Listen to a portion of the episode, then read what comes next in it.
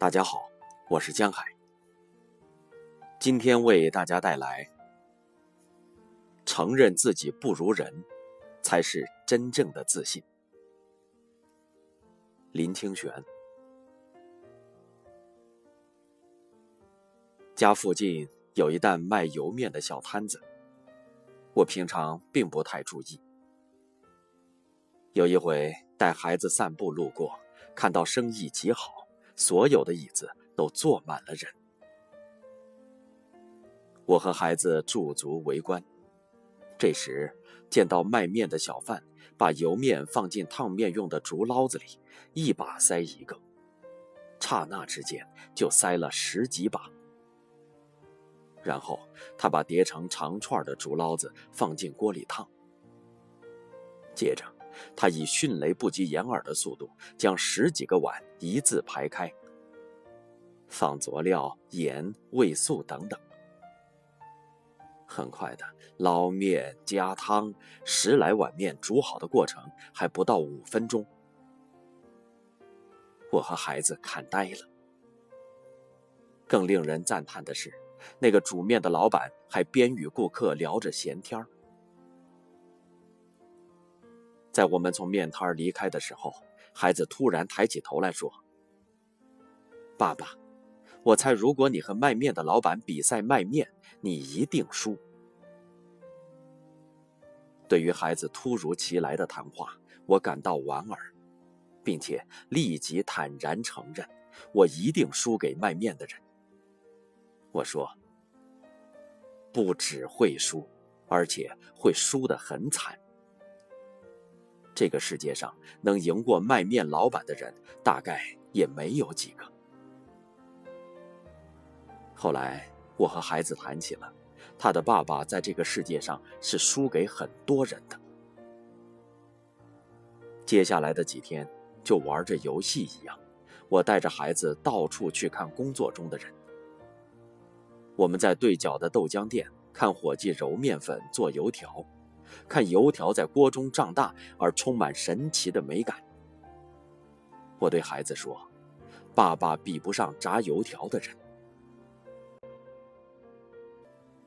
我们到街角的饺子店，看到一位山东老乡包饺子。他包饺子就如同变魔术一样，动作轻快，双手一捏，各个饺子大小如一，煮出来晶莹剔透。我对孩子说：“爸爸比不上包饺子的人。”我们在市场边看见一个削梨子与芭乐的小贩，他把水果削好切片，包成一袋一袋，准备推到戏院去卖。他削水果时，刀子如同手中长出，动作又利落又优美。我对孩子说：“爸爸比不上削水果的人。”就在我们放眼这个世界的时候，如果以自我为中心，很可能会以为自己是顶尖人物。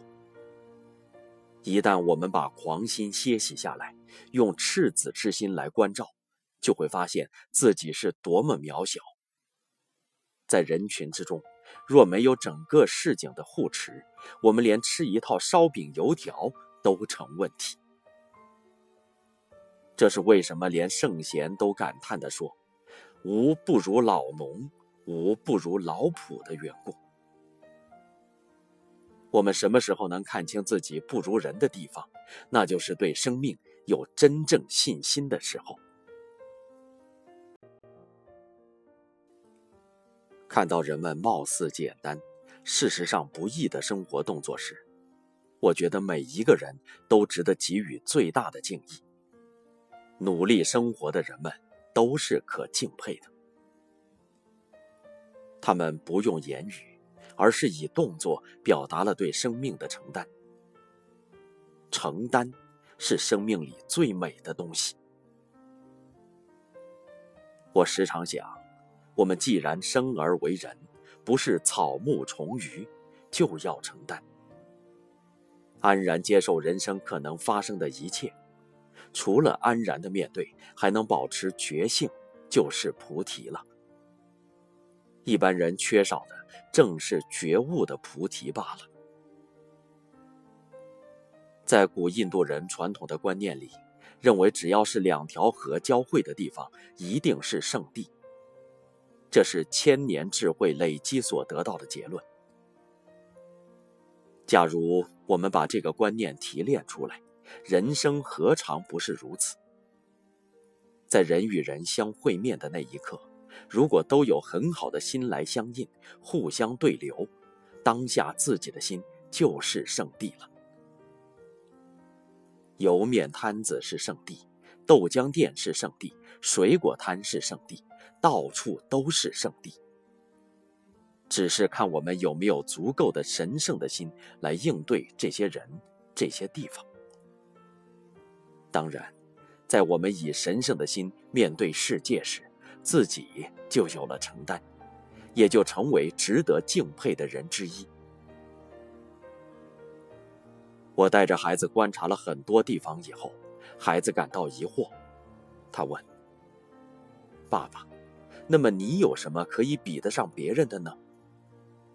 我说：“比如比写文章，爸爸可能会比得上那卖油面的老板吧。”孩子说：“也不会，油面老板几分钟煮好十几碗面，爸爸要很久才写完一篇文章。”父子俩相对大笑。